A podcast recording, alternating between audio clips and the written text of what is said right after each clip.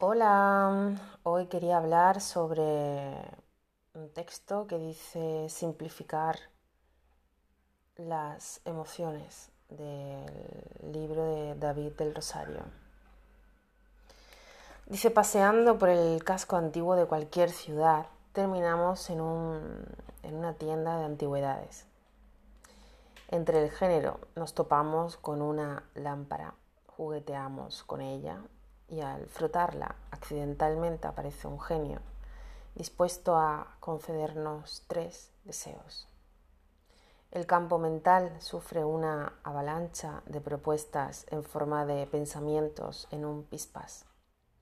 A decir verdad, poco importa cuál elijamos nos decantemos por dinero, exijamos la dimisión de Trump, hagamos aparecer a la pareja perfecta aseguremos nuestra salud y la de los nuestros seres queridos, estaremos tomando la misma decisión tratar de evitar un sufrimiento presente o futuro. Más del 80% de las decisiones que tomamos en un día normal tienen como finalidad evitar sufrir. Y estas decisiones se apoyan en las emociones.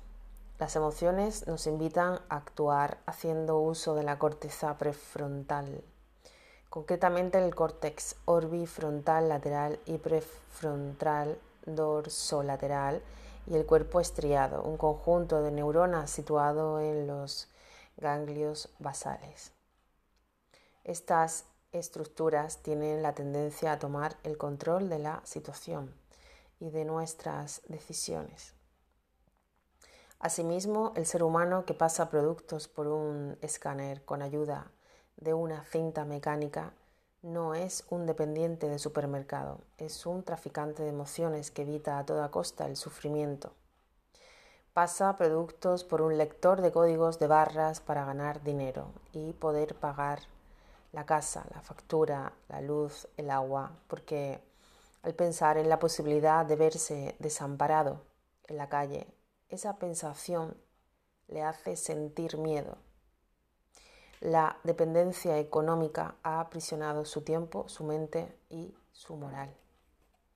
Desde hace unas cuantas décadas tenemos a nuestro alcance libros, documentales o cursos para aprender a gestionar las emociones. La gestión emocional está de moda y llega a todos los ámbitos, desde el deportista hasta el empresarial. Es así, disfrazados de gestores emocionales, como tratamos de aprender a controlar una situación problemática para sufrir lo mínimo posible. Curiosamente, el sufrimiento moderno nace al tratar de controlar las situaciones de vida, al esforzarnos por gestionar las emociones para evitar pasarlo mal.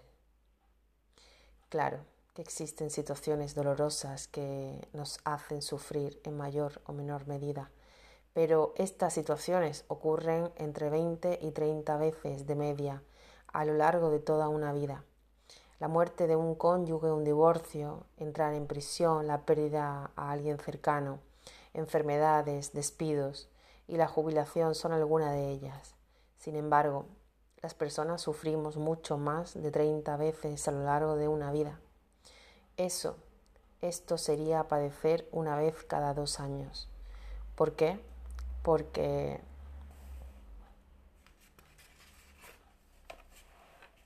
Sin darnos cuenta, lo pasamos mal tratando de evitar situaciones dolorosas.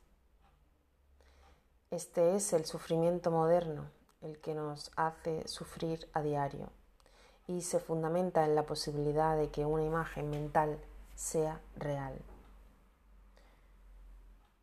Make error. Si queremos ser felices, debemos aprender a vivir nuestras emociones a partir de una idea que no genere sufrimiento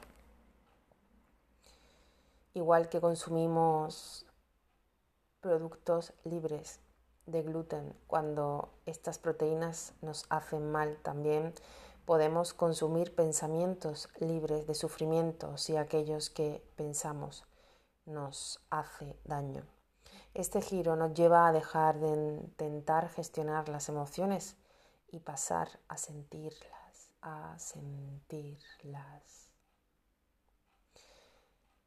Ahora bien, para abrirnos a las emociones, primero debemos entender su naturaleza. Que sepamos, el cuerpo humano eh, usa dos tipos de emociones, unas instintivas y otras racionales. En las emociones instintivas los sentidos disparan cambios corporales de manera automática al detectar un estímulo concreto. Vayamos al ejemplo. Paseamos por una calle concurrida y de repente nos damos cuenta de que tenemos el bolso abierto. Automáticamente nos sube un escalofrío por los dedos de los pies. El corazón palpita a lo loco la temperatura aumenta y nos sube la bilirrubina. Estos cambios corporales son conocidos en el mundillo científico como marcadores somáticos y se asocian directamente a un estímulo particular. El origen de las emociones intuitivas es la amígdala y suelen ser perracionales, convirtiéndonos en muelles que impulsan reacciones automáticas de atracción o repulsión. A estas alturas ni siquiera sabemos si nos han robado o no, pero nos llevamos una emoción gratuita por si las moscas. Una vez pasado el momento de shock inicial, entramos en una etapa de razonamiento, donde comprobamos nuestras pertenencias para ver si tenemos el móvil, la cartera, y en función del resultado el cerebro genera pensamientos de tipo, buf, menos mal, me han robado la cartera. ¿Ahora qué hago? O el clásico, ¿qué?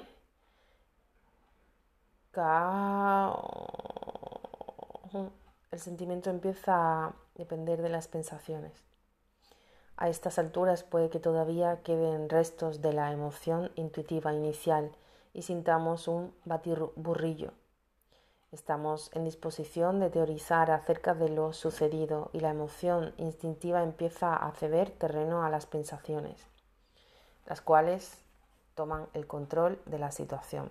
Dejamos atrás las reacciones típicas de un bebé de cinco meses para razonar y pensar en las consecuencias.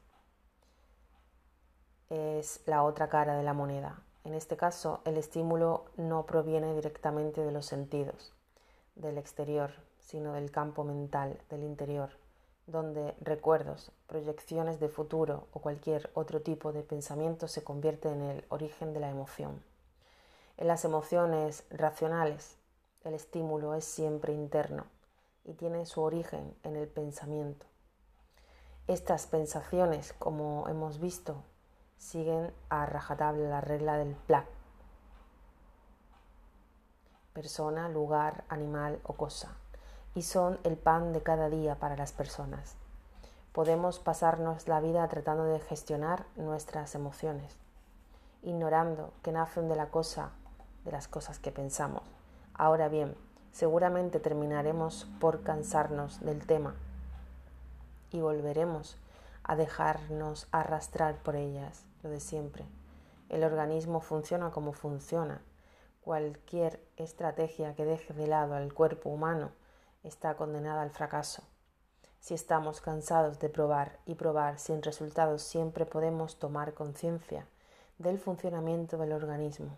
Al hacerlo, simplificamos nuestras emociones. Este giro hace que las emociones dejen de ser extraños, generados por personas o situaciones de vida externas sin solución y pasan a ser algo interno, un elemento del campo mental asociado a un pensamiento concreto que llamamos pensación.